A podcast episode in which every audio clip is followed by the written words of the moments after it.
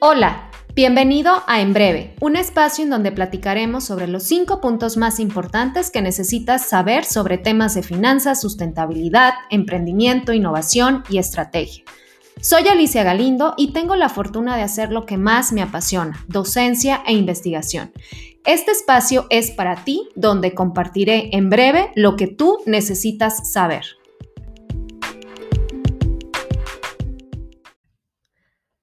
Hola, ¿cómo están? Espero que estén muy, muy bien.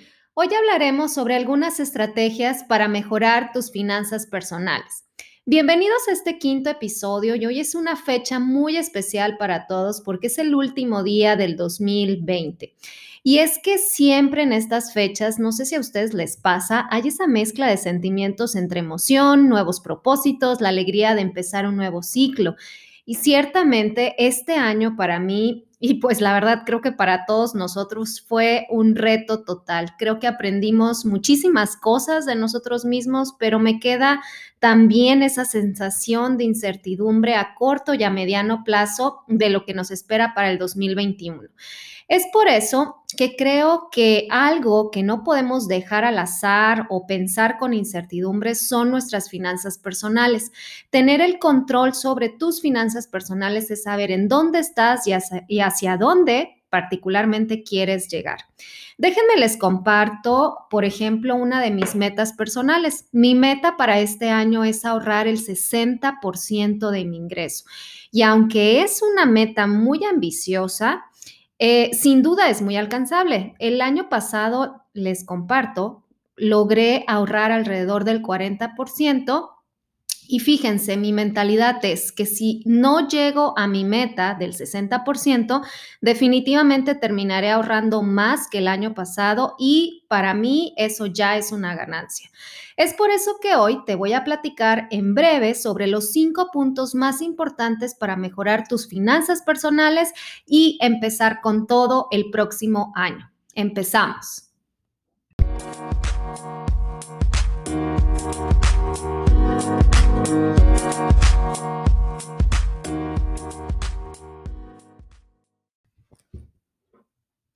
Punto número uno. Establece tus objetivos y aunque esto realmente suene muy trillado, más allá de establecer ese objetivo, establece el porqué de tu objetivo y el cómo. Por ejemplo, para mí, yo estoy ahorrando para poder viajar y visitar más a mi familia. Este es mi porqué.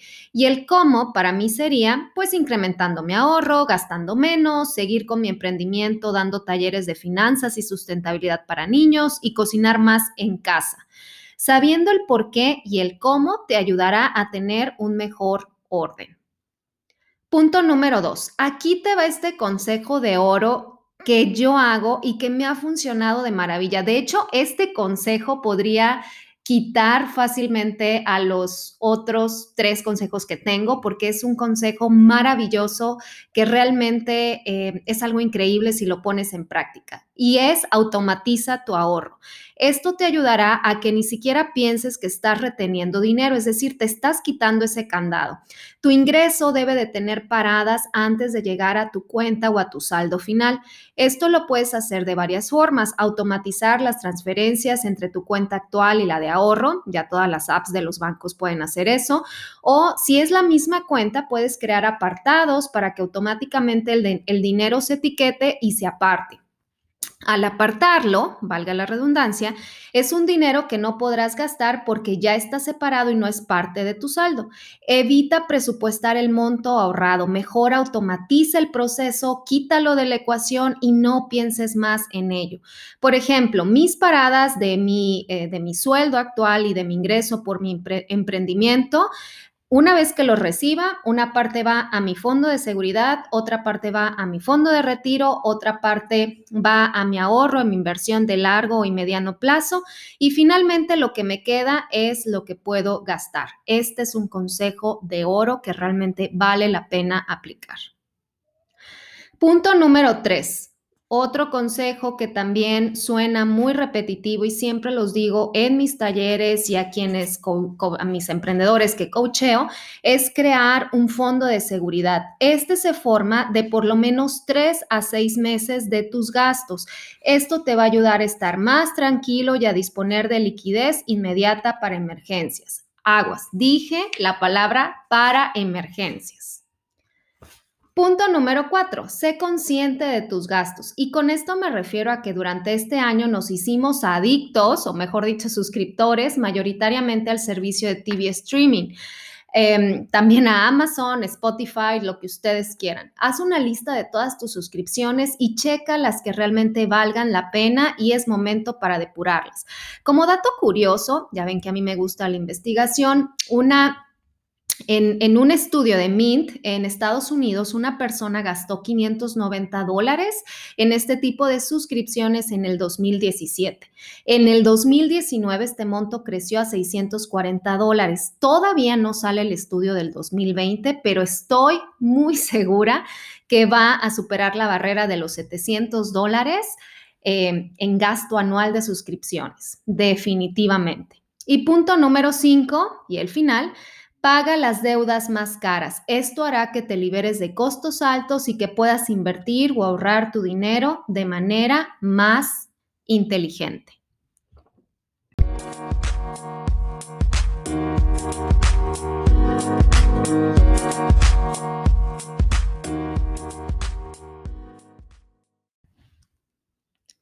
Recuerda que las finanzas personales son más psicología, más parte de nuestro comportamiento humano, más todo eso que matemáticas puras y duras. Y es más fácil tener un hábito financiero cuando existe un propósito final, cuando tú tienes un objetivo que realmente signifique mucho para ti, que trascienda. Trata de no abarcar demasiado. Está bien que quieras dejar de comer en restaurantes, comprar menos cosas, menos ropa, eh, dejar miles de suscripciones. A veces es demasiado a lo que debes de resistir. Entonces, enfócate en una sola cosa y una vez que tengas el control, vas con la siguiente, paso a paso, mes con mes, hasta que lo logres. Y por último, algo súper importante.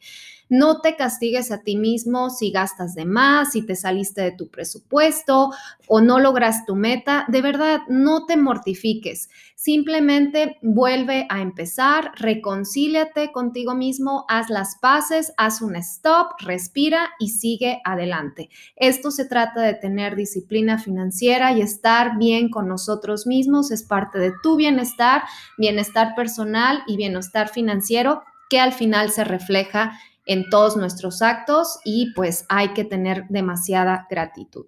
Muchas gracias por escuchar.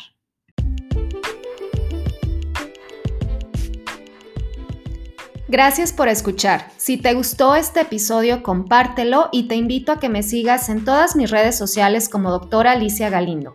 Gracias y nos vemos en el próximo.